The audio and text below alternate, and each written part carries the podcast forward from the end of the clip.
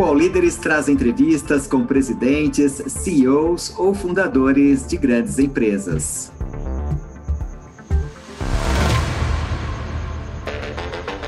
Patrocínio Amazon.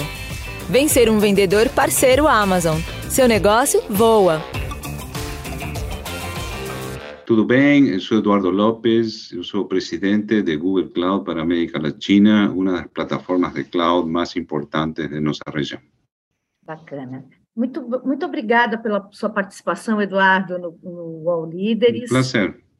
Muito bom. Eu vou começar uh, a nossa conversa aqui te perguntando, te pedindo três propostas para o Brasil ser melhor. Bom, eu acho que eu acredito muito. Bom, eu sou argentino, como te falei, 20 anos no Brasil, conheço os desafios da Argentina, os desafios do nosso Brasil, os desafios da América Latina toda. Eu acho que uma coisa comum aos desafios de nossos países e que impactaria positivamente o Brasil é investir mais em educação. Nós achamos que a educação é um dos pilares da transformação que tem que ver com a sociedade, as oportunidades de emprego, as oportunidades de crescimento das pessoas. E nós aí temos muito foco. Independente do nosso trabalho comercial, de nossa plataforma, eu acho que nós temos claramente no Brasil um, um, um gap de talentos en tecnología y una oportunidad de generación de empleos gigantesca. Abrascom fala que son 790 mil empleos en el área de tecnología en los próximos cinco años, más tengo un gap de casi 110 mil. O sea que tenemos una oportunidad de ayudar a una parte de la sociedad que por ahí no tenga acceso a las universidades, no tenga acceso a un estudio posterior, para poder aprender. Y nos focamos mucho en en los últimos dos años. Tenemos una plataforma, el nombre de la Capacita Más. Esa plataforma, claramente nos buscamos con este mundo híbrido y remote, dar acceso a miles de personas, millares de personas, sobre entrenamientos, entrenamiento de tecnología, entrenamiento en cloud, de marketing digital. ¿Y qué nos hacemos? Es, esa plataforma es gratuita los primeros tres días.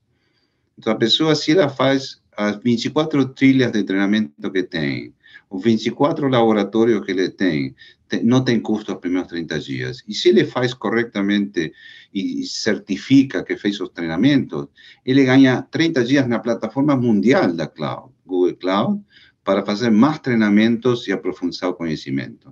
Então, com essa ferramenta, nós tentamos chegar a milhares de pessoas que não têm tantos recursos, por aí não têm o dinheiro para pagar um treinamento.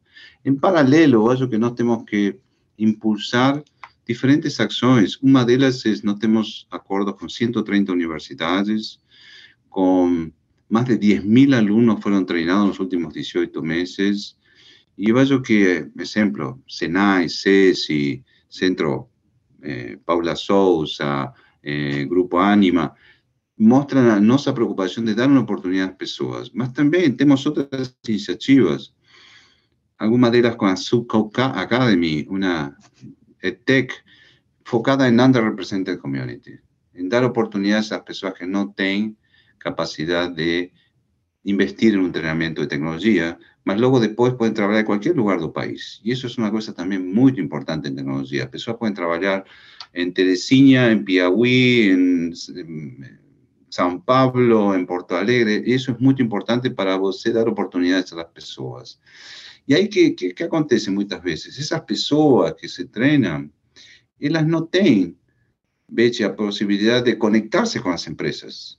Então, nós criamos uma coisa que fazemos cada trimestre com as pessoas que fazem os treinamentos, fazemos um job fair, fazemos uma feira onde sentamos a parceiros, clientes que estão com vagas de trabalho e apresentamos para os alunos. Não só fazemos isso, mas aí conectamos os empregos com as pessoas. Entendeu? E acho que isso é super, super importante. Educação é super importante. O segundo ponto, você me pediu três, certo? O segundo ponto, acho que tem que ver muito com a inovação e o talento.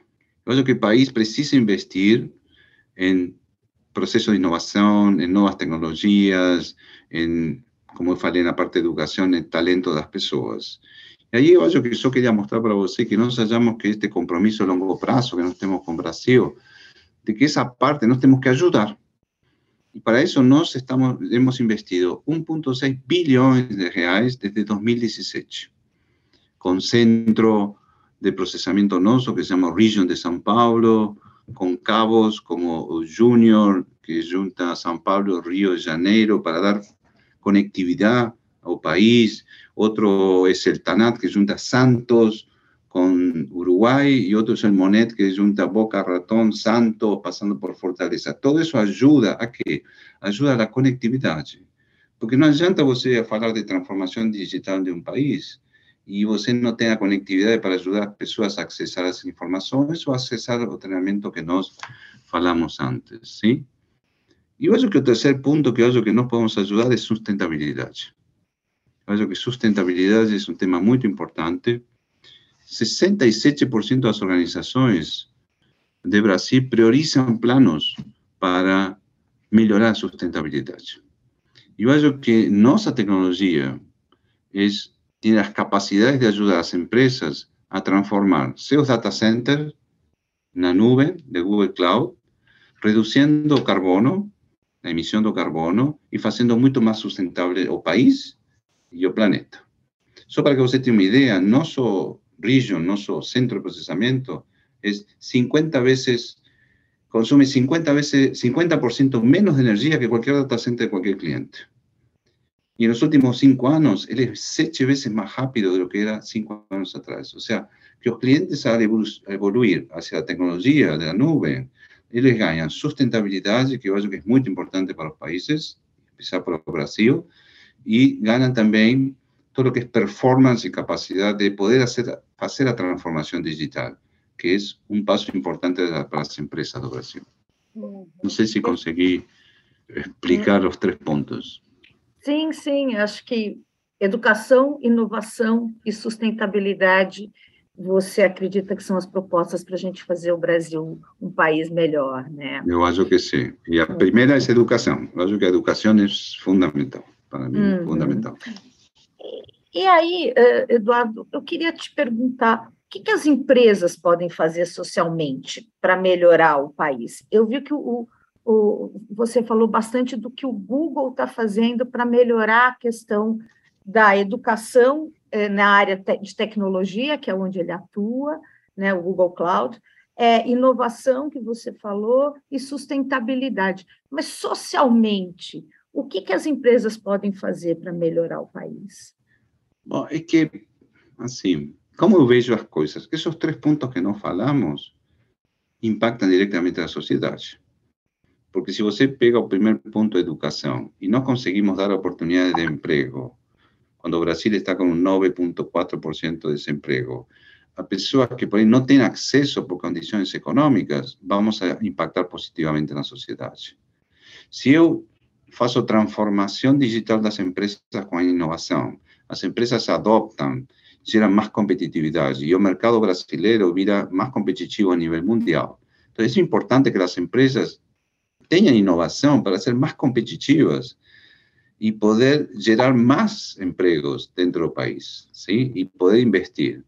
Y yo que el tema de sustentabilidad también refuerza esto. Nos como, como empresa estamos muy preocupados en no solo nuestro negocio de infraestructura, sino también en poder de algún jeito impactar en la sociedad. Y esto que compartiré con usted es nuestra preocupación, mi preocupación.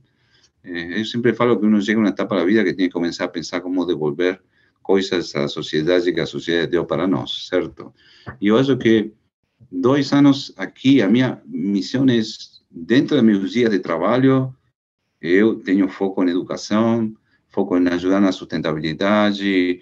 Nós temos, tivemos agora a Google Serve, que foi um mês de trabalho onde nós doamos horas para que diferentes ONG possam ter más personas trabajando para ayudar a diferentes sociedades, a diferentes casas, haciendo comida, preparando cosas. Entonces, yo falaria que las empresas tienen mucho para hacer para la sociedad.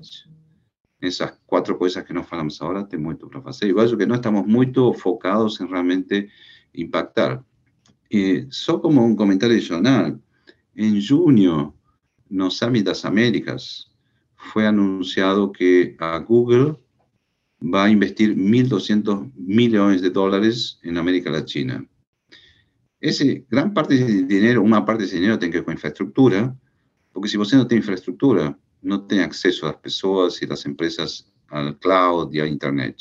Mas, por otro lado, tem mucho en desenvolver capacidades a sociedades las personas que no tienen acceso en conocimiento para gerar oportunidades de trabajo y empleo. Entonces, la empresa como un todo está muy preocupada con ese tema y tenemos muchos frentes, no solo como Google Cloud, sino como Google, eh, orientados a eso. Uhum. Quando você fala do investimento Google global aqui na América Latina, é de um bilhão de dólares ou de um milhão de dólares, só para eu entender? Un billón de dólares, 1.2 billones de dólares. Vamos en los próximos cinco años en América Latina en infraestructuras, más en planos de desenvolvimiento, entrenamiento para las personas, para generar nuevos empleos, para generar oportunidades de trabajo, no solo en tecnología, sino en diferentes emprendedorismo, marketing digital, como empresa, como Google, estamos planeando eso. No somos parte de Google, somos una parte de esos investimentos para el futuro. Lo que yo falei antes dos reais son investimentos ya feitos, ¿cierto? O sea, no ya investimos 1.6 billones de reais desde 2017 hasta ahora no Brasil. Só Google Cloud. Perfeito, perfeito. Quais são os, os maiores desafios de mercado para para Google Cloud? Os desafios hoje que você vê? Olha, eu acho que eh, hoje não, ainda 80% dos workloads, ou seja, das cargas de processamento que nós vemos, estão on-premise.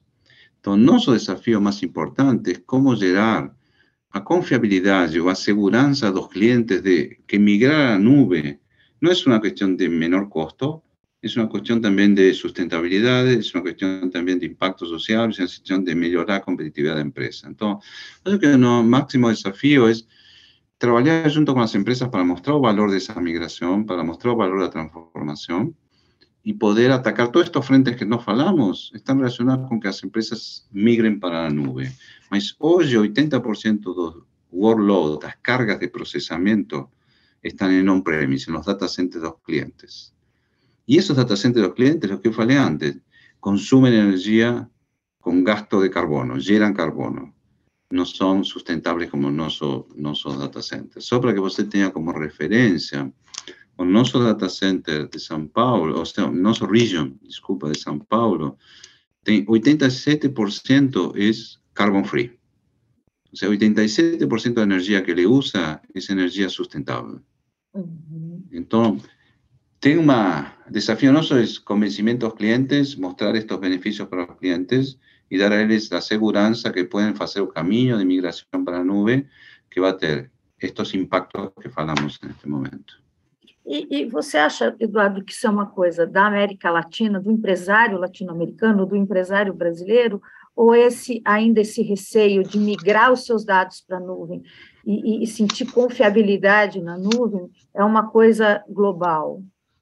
Eu acho que es una cosa global. Latinoamérica está bien, va a un ritmo comparado con otras regiones avanzado. O, Brasil es un país con mucha transformación digital, mucha mudanza para la nube. Entonces, no acho que es una cosa de América Latina, es una cosa de transformación de empresas. Y vos sabe que cuanto mayor esa empresa, más difícil la transformación, ¿cierto? Porque ten procesos, ten pensamientos, eh, ten formas de trabajo que você tem que mudar. No es solo muchas veces falar de tecnología. Mas no acho que, que América Latina esté, ya detrás, yo acho que al revés. América Latina está en la frente de la transformación digital en muchos aspectos eh, respecto a otras regiones, ¿sí? Mm. comparando con otras regiones. E por que, que você acha que ainda tem esse receio é, ou essa falta de confiança de, de, fazer essa migração de dados? Onde, quais são os aspectos que os empresários hoje é, ainda relutam para fazer essa transformação, já que ela é tão importante do ponto de vista de sustentabilidade? Sim, eu não falaria que relutam, não, não falaria... Las barreras mismas tienen que ver con los planos de negocio de las empresas y a velocidad que la empresa quiere dar para el negocio. Entonces, você puede por ejemplo, no tenemos empresas que ayudamos con inteligencia artificial a mejorar el proceso de última milla. Y eso ha tenido un impacto de enorme para o negócio. E não precisou fazer muito. Então, quando nós falamos para trabalhar em cloud, não é pegar todo o que você tem e levar, é que rapidamente eu posso ajudar a ser mais competitivo a sua empresa, a trabalhar melhor, a ter um melhor serviço para os funcionários e os clientes, rápido. Hoje em dia, o mercado, você viu, a pandemia hoje que nos mostrou que o mercado pode mudar em um dia, em um mês. E então, acho que as empresas têm que, têm que trabalhar que permitam rapidamente ter benefícios para os clientes e para os funcionários. É mais que relutante, eu acho que as empresas estão no processo, mas toda empresa tem sua velocidade, toda empresa tem que analisar quais são os momentos justos para fazer. Sim? Perfeito. É, quais são hoje, o, que, que o Google Cloud está trazendo de inovação e os investimentos, aí você falou dos investimentos globais do Google, né? Se você pode falar dos investimentos do Google Cloud nos próximos 12 meses. Então, inovações e investimentos para os próximos 12 meses. Bom, inovação, nós temos uma, uma contínua melhora dos produtos. Y vaya que todo el tema analítico, todo el tema de inteligencia artificial, todo el tema de machine learning es pura innovación para las empresas. Y ese debería ser un primer foco que las empresas estén analizando cómo implementar. Entonces, todo lo que tenga que ver con estrategias de maximización y monetización de las informaciones, ya que, como un dado, solo 24% de las empresas tienen capacidad de monetizar, o sea, tirar valor los datos que les tengan. Entonces, esa innovación de tirar valor de los datos que você tem de sus clientes, de sus sistemas de producción, y poder mejorar los procesos y mejorar los servicios para el cliente, esa innovación nos podemos dar tranquilamente. Y a otro investimento que no estamos haciendo es, nos a nivel global triplicamos nuestra fuerza orientada al cliente, o sea, las personas que están perto de los clientes. Y no vamos a continuar mientras que globalmente continuamos con esa tendencia de tener más personas, de tener claramente eh, mayor cobertura del territorio de Brasil, que es un territorio amplio, eh, y ahí, por ejemplo, investimentos, una buena noticia es que, bueno, que vamos a tener un prédio de Google Cloud, va a estar en el Corporate Towers, en, eh, en São Paulo Corporate Tower, ahí pertinho do, do Shopping JK, vamos a tener varios andares lá, es también investimento, es investimento dentro de Brasil, porque nuestro time ha crecido mucho, y acho que es parte del investimento que estamos hablando. ¿sí? Uhum. E quando você fala de criar um, um, prédio físico do Google Cloud, não está indo um pouco na contramão do que as empresas estão fazendo, que é exatamente se livrar dos seus escritórios físicos e buscar mais. Não, é, mas é, é importante. Uhum. Muito boa pergunta, muito boa pergunta. Nós temos um modelo híbrido de trabalho. Então, o que nós estamos buscando é ter um espaço confortável para nossos funcionários no trabalho híbrido. Então, nós já temos definido um trabalho híbrido. Eu, pessoalmente, venho no escritório dois dias por semana, o resto trabalho remoto. Mas o que nós queremos é que uma pessoa venha para o escritório nosso Google Cloud, seja um prédio confortable, que tenga todas las eh, herramientas tecnológicas para trabajar. Entonces, ya está alineado con nuestra estrategia híbrida de una parte del tiempo es remoto o se define dónde quiere trabajar y una parte del tiempo você está en el escritorio. Entonces, como falaba, en mi caso personal, vengo dos días al escritorio, trabajo tres días remoto viajo para otro país. Semana que viene, por ejemplo, mi semana que viene, segunda-feira no escritorio, tercera, cuarta y quinta en Chile, sexta en mi casa, en Sao Paulo. Entonces, es un modelo híbrido. sí. Bastante combina híbrido. Viaje, combina escritorio, viaje y combina también work remote. Entonces, y cuando estoy viajando, estoy trabajando remoto, porque visito clientes en los países, pero también participo en reuniones eh, a nivel de la mi región de América Latina. Entonces, bien, bien híbrido o modelo de trabajo. ¿sí? Mas já era antes, Eduardo? Quer dizer, já tinham, vocês já adotavam como empresa de tecnologia, vocês já tinham essa, essa proposta híbrida, ou a pandemia impactou isso e vocês, Uh, enfim, assim como outras empresas também resolveram fazer o híbrido. E eu queria saber também um pouquinho como é que foi o impacto da pandemia uh, para vocês. Olha, primeiro, nós como empresa global e como essa Google, sempre fomos uma empresa corporativa. Então, eu fazia videoconferências com Estados Unidos, com Europa. Então, nós sempre tivemos ambientes colaborativos, e ambientes de fazer videoconferência. Era uma coisa que nós estávamos acostumados. Lo que mudó la pandemia fue que nos obligó a hacer eso desde nuestras casas. Y la compañía vio una oportunidad de flexibilizar o modelo y crear un modelo híbrido, que fue como muchas empresas del mercado a consecuencia de la pandemia. Quería flexibilidad para los funcionarios, que yo escolho fico en casa, cuando voy trabajar en el escritorio o cuando viajo. Yo creo que la pandemia motivó a transformación, mas no se trabajamos en ambientes colaborativos. Entonces, no fuimos a trabajar a casa, a nuestra casa, más no fue una mudanza de cómo nos trabajábamos, porque a Google ya era una empresa colaborativa, ya yo falaba con todo el mundo, falaba con América Latina, todo nuestro sistema. Ahora, un modelo híbrido sí fue consecuencia de aprendizaje en la pandemia, ¿sí? ¿Y cómo nos impactó la pandemia? Yo creo que nos, nos impactó como a todas las empresas. Primero, una transformación, revisar procesos, cómo nos organizábamos. No, son, no hablamos que triplicamos nuestra cantidad de personas que están enfocadas en clientes. Eso incluyó que contratamos personas durante la pandemia, vos tenés que traer esas personas, tenés que por dentro de nuestra cultura. Entonces, yo que el gran desafío nuestro de, de, la pandemia fue cómo ajustar nuestra forma de trabajo para no perder velocidad en los negocios, ¿entendió? ¿Y ustedes perdieron no? No, yo no puedo hablar números, porque para eso está aquí ah, Camila que me cuida y todo eso. no, no, no. si vos ve los resultados nosos de 2021 de Google Cloud Global, no crecimos casi 63%. Y en el último trimestre crecimos 36%. Entonces eso muestra que no, so, no, no esa evolución es una evolución de crecimiento. Importante. O Líderes volta já. Quer vender mais e para todo o Brasil? Vem para o site da Amazon. Além de vender para mais gente, você recebe a ajuda das nossas ferramentas. Empresas de todos os tamanhos e todos os tipos já estão aqui. Vem ser um vendedor parceiro Amazon. Seu negócio voa. Então, eu queria saber o seguinte: eu vi um relatório da Information Services Group mostrando que os investimentos em nuvem são menores no Brasil quando a gente compara com o mercado glo global. É, quais são as razões para isso acontecer?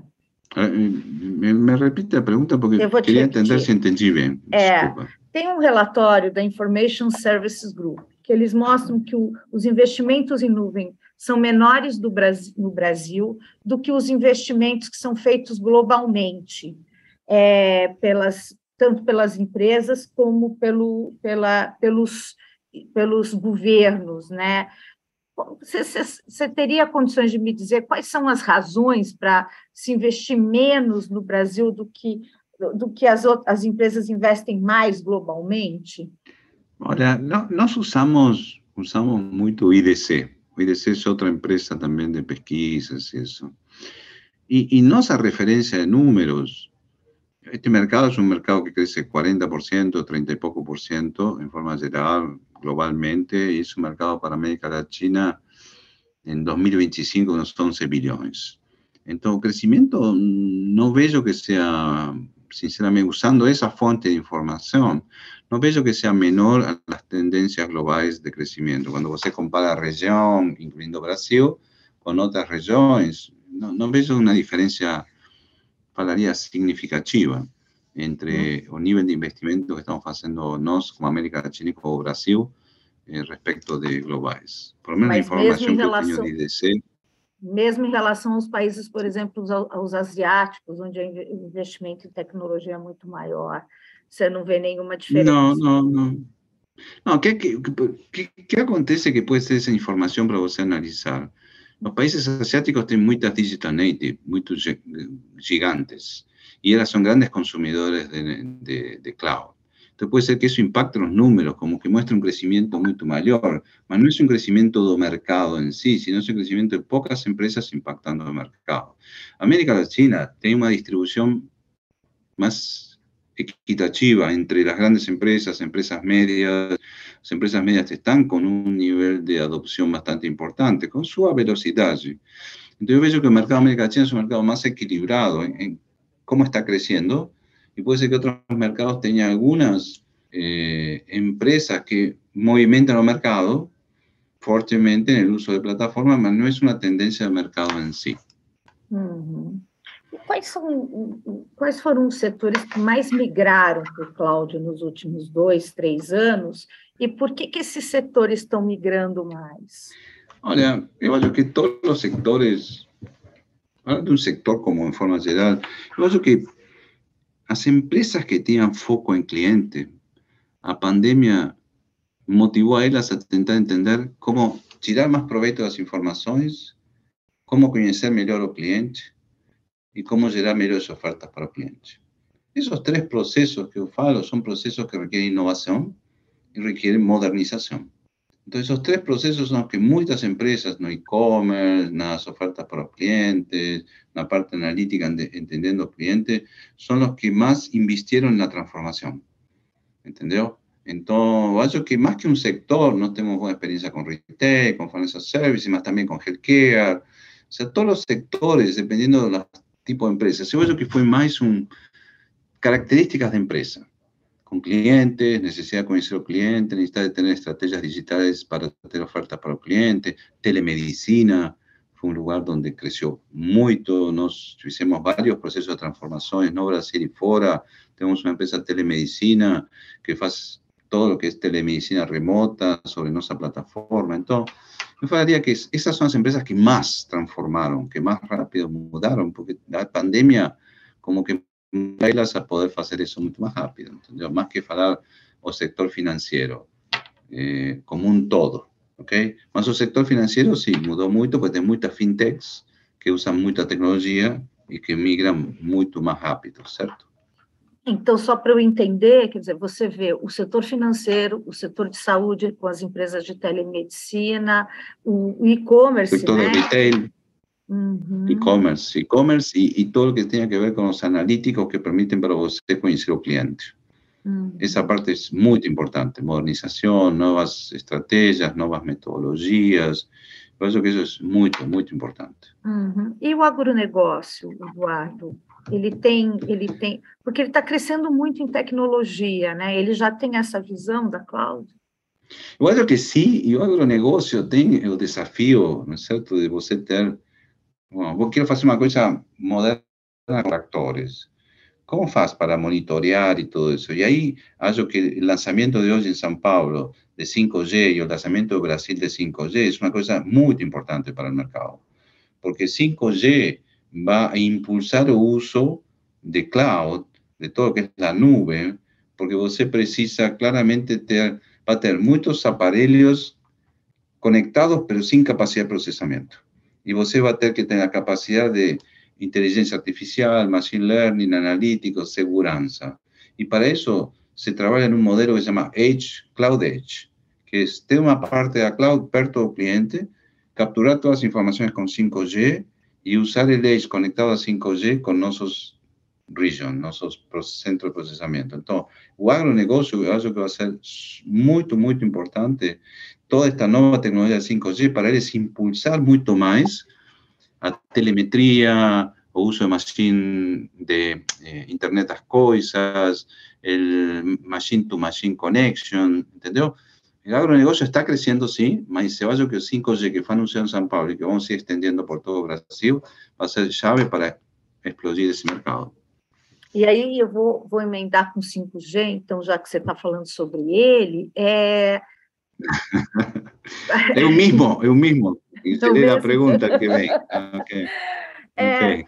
Eu queria, eu queria entender um pouco, quer dizer, o 5G está chegando e para o consumidor final isso parece assim, né? A promessa é de que é, vai ser tudo muito mais rápido, tudo muito mais eficiente, as empresas vão trabalhar muito de maneira muito mais eficiente, os sistemas vão ser mais eficientes.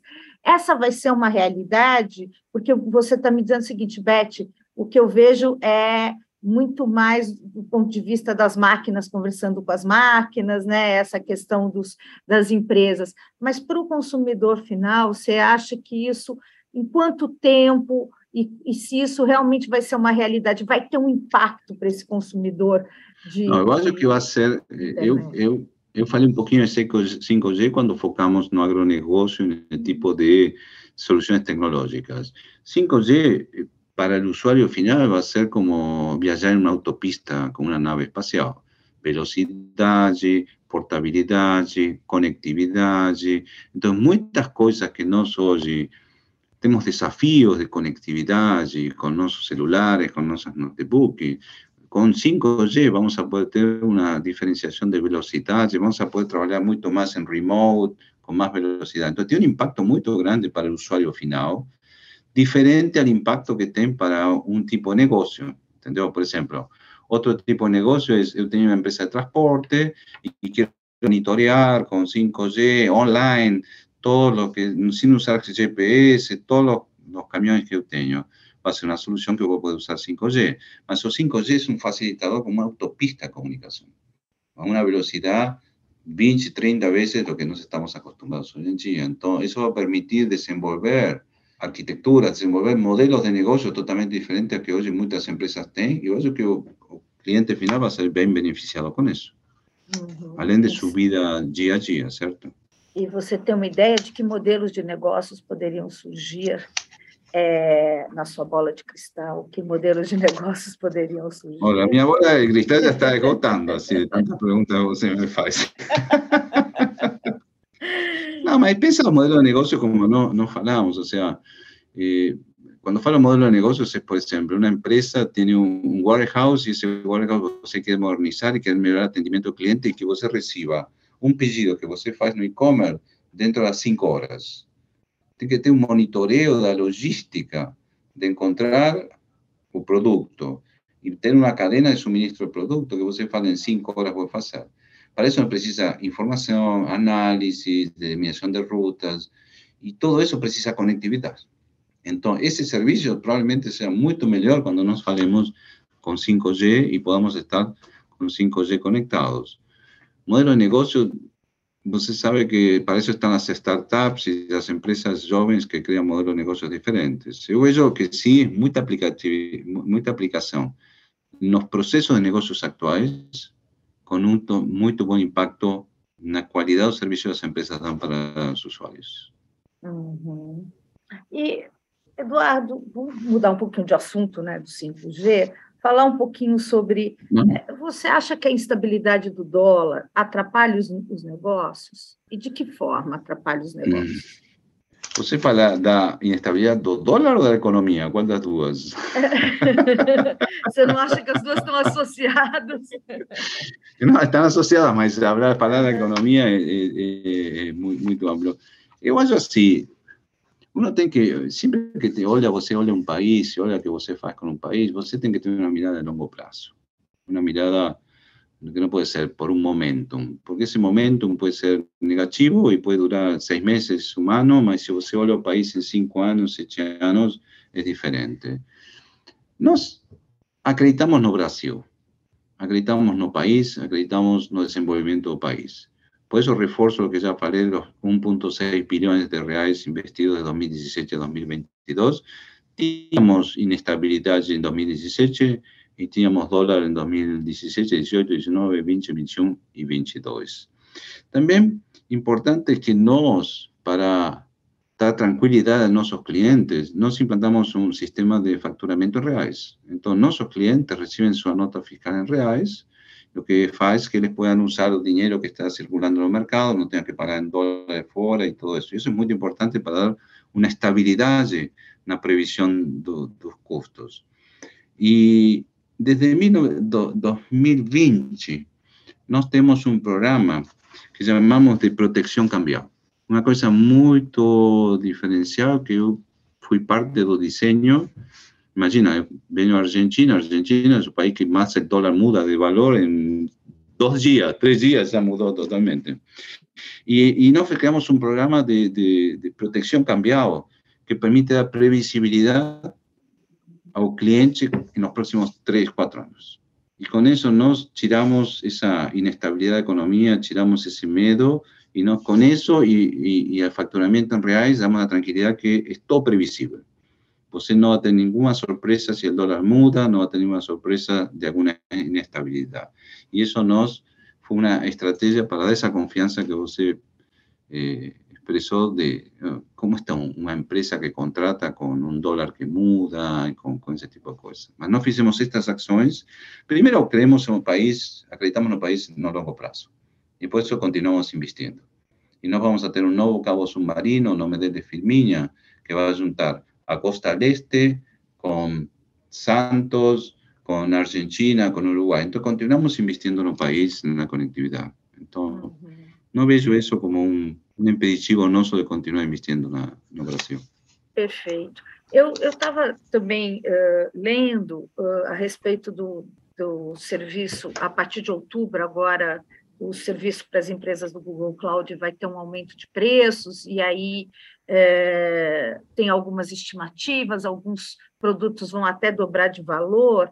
Vocês tiveram, uh, porque isso foi anunciado lá atrás, no início do ano, vocês tiveram perda de clientes por conta desse ajuste de preços? E por que, que vocês estão, estão ajustando os preços? Olha, primeiro, o preço é uma coisa de competitividade, certo?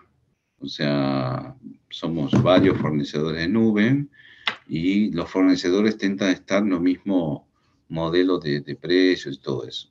No sé si usted se refiere al producto Workspace, que fue un producto que sí, ¿no? Su año pasado mudamos su precio, pero también mudamos a o escopo que tenía ese producto. No fue una mudanza solo de precio, sino fue una mudanza de precio con escopo, porque categorizamos diferentes productos y lo que el aumento que chive de precio chive do lado más funcionalidades dentro del producto.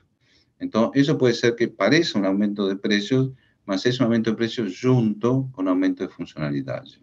A nivel de GCP, por enquanto no, no estamos mudando los precios, siempre tiene algún ajuste de algún producto comparado con el mercado y también, como se fala, para encima o para embaixo, porque no tenemos que ser siempre competitivos. Entonces, si la concurrencia muda los precios, no tenemos que estar siempre intentando ajustar los precios con él.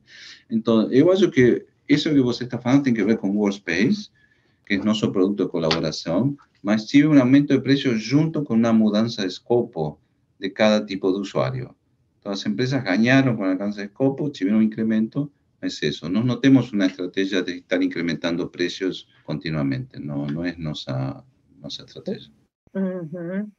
E eu queria entender também quanto que hoje a plataforma cloud representa nos negócios do Google Brasil todo, né? O que, que qual é a fatia que vocês representam dentro dos negócios do Google?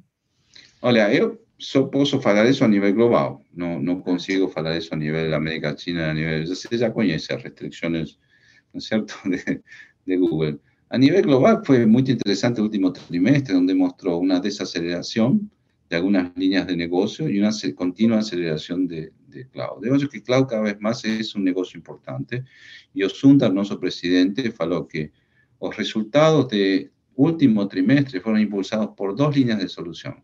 Search, es nuestro buscador, y, y Cloud.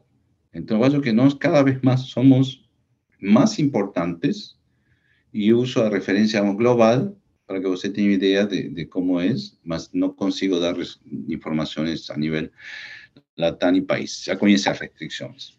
Si conoce a Camila, las restricciones. certo? Já me avisaram.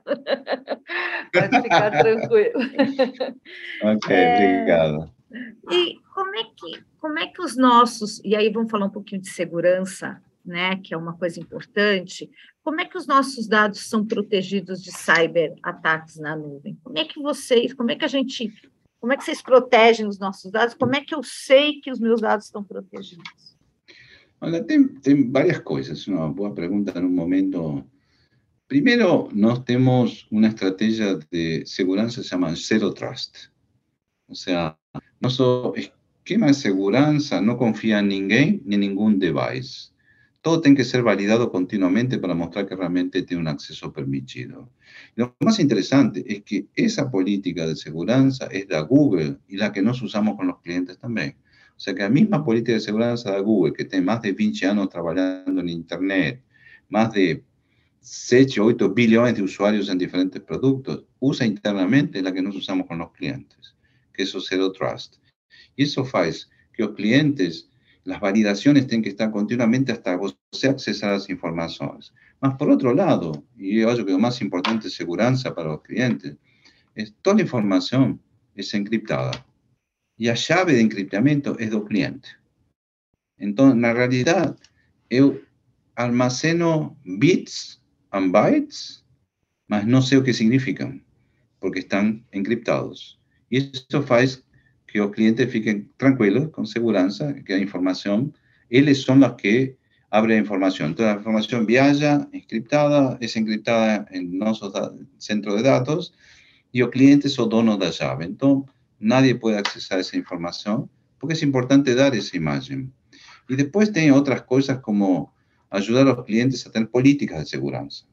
Porque en realidad seguridad no es la nube, la seguridad es desde o computador que está en la casa del cliente que se conecta a la nube. Y si él no tiene un esquema de seguridad bom, él va a acabar impactando a sí mismo. ¿ok? Entonces, lo que no hacemos es ayudar a los clientes a diseñar una política de seguridad de forma tal de poder hacer disaster recovery, de ser backup, de tener todo lo que tiene que ser acompañar a seguridad que nos damos la nube. Y eso es muy importante. Porque si usted no desenvolve una una estrategia de seguridad internamente en su empresa, você fica expuesto. Y muchas veces no es la nube. La nube no tenemos una protección súper importante. Yo ficaría como cliente súper tranquilo.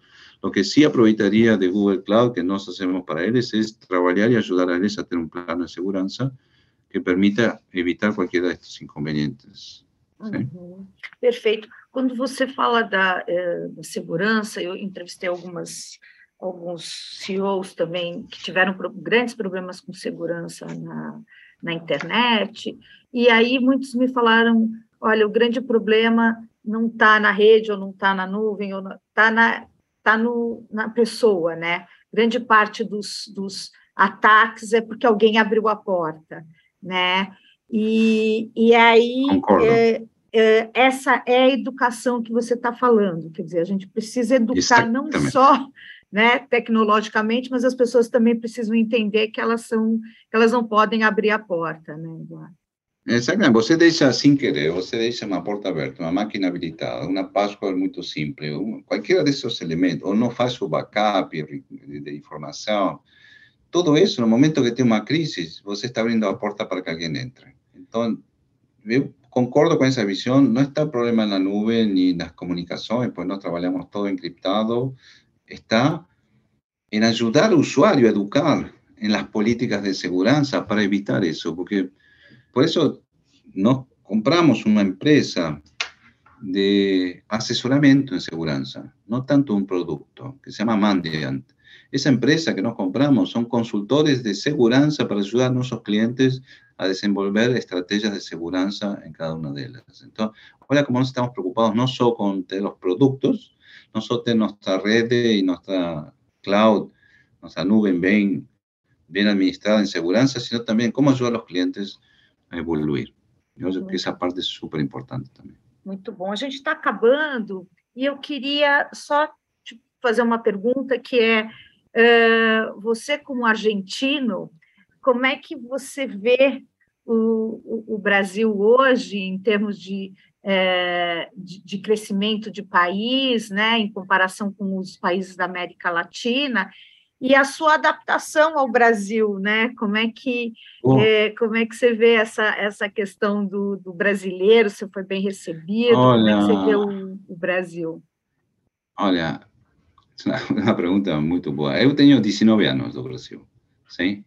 E tenho uma filha brasileira de 17 que sempre brinca comigo com meu português, tá bom? Porque depois de 19 anos ela fala que meu sotaque continua sendo muito forte. Eh, assim, eu me adaptei muito rápido. Eu me casei antes de vir para, para o Brasil, tenho três filhos na Argentina. Eu falo que tenho uma família multicountry. Eu tenho três filhos de 31, 30 e 29 anos na Argentina e tenho a minha filha de 17 eh, com Betina, que é a minha mulher. E y el proceso de adaptación para mí fue muy fácil. Las personas fueron muy abiertas, muy receptivas, tanto en la empresa como en la vida personal. Eh, rápidamente creé un grupo de amigos que es lo que es importante. Lo que yo fiz como estrategia fue no juntarme en grupos de argentinos que tienen saudades de Argentina, sino me junté con amigos brasileños y viví o Brasil como él es, con nuestra cultura, con la música, que es totalmente diferente a Argentina. Entonces, creo que ese proceso ayudó mucho a yo integrar rápidamente círculos de amigos brasileños, a ser convidado a los churrascos, a aprender que a carne no solo se come bife y chorizo, sino que también se corta carne, y comencé a hacer churrasco brasileño, faço churrasco, adoro hacer churrasco, tengo en mi apartamento, tengo un lugar especial que convido ocho o nueve amigos y hacemos el churrasco, entonces, yo que eso fue importante en la adaptación y yo me adapté muy rápido, el país realmente me abrió las puertas, me dio oportunidades profesionales y pessoais. A nivel de país, yo creo que Brasil es el país que tiene más impulso en América Latina y que muchos otros lugares. Y yo creo que tiene una cosa positiva, si yo comparo con Argentina, es Brasil tiene una economía que funciona. Tiene los gobiernos políticos, va mudando, y eso es normal. Mas tem uma economia que funciona, tem agronegócio, tem as empresas de tecnologia, tem grande consumo. Então, eu acho que tem um nível de economia maduro, um nível de economia que vai evoluindo. Como toda economia tem um dia problema, outro dia não cresce, mas isso é normal, ninguém faz tudo bem todo ano. A Argentina, eu acho que está longe disso. E nos últimos anos, longe disso. Muita inestabilidade, eh, y no encuentran solución de salir la inflación, y eso impacta en las personas, la calidad de vida. Nós estamos muy longe. Yo acho que Brasil es un país que tiene un, un potencial gigantesco. Cuando yo veo que viajo por todo el mundo, yo veo Brasil, veo un potencial gigantesco de crecimiento, veo una economía madura que trabaja y yo creo que tiene que ir evolucionando. Nuevas camadas de ejecutivos los gobiernos irán mejorando las condiciones de, de entorno. Muito bom. Tem mais alguma coisa que você gostaria de considerar, que você que não foi perguntado a você que você gostaria de considerar na entrevista? Olha, assim, se eu reviso nossa entrevista, você fez muitas perguntas e muito interessantes, realmente muito. Não, eu acho que o mais importante, eu acho que queria reforçar como fechamento é, primeiro que as empresas têm que tomar cloud como uma coisa transformacional. No es un tema solo de reducir costos de mi data center, es un tema de transformación de negocio. Es un tema de cómo busco una Google Cloud y me fala Google, me ayuda, Google Cloud me ayuda a poder innovar en mi negocio y todo. Y con eso te voy a hablar para finalizar también. Muchas de las cosas que no hacemos con nuestros clientes es compartir nuestra cultura. Nuestra cultura de innovación, nuestra cultura de cómo trabajamos, de diversidad e inclusión. Entonces, hoy, tem clientes que falam assim, a tecnologia é muito boa, mas a Google Cloud me está ajudando também a transformar a, a minha cultura, para ser uma transformação de uma cultura de digital, de inovação, de pensamento fora da caixa. Então, eu acho que as empresas têm que pôr esse desafio. Não é só uma questão tecnológica, é uma questão de transformação. E tem que aproveitar hoje as ferramentas que existem na nuvem para ter essa visão de transformação. Muito bom. Eduardo, muito obrigada pela entrevista ao All Líderes e até uma próxima. Tá, muito obrigado para você também, né? Tchau, tchau. Tchau. O All Líderes tem reportagem de Beth Matias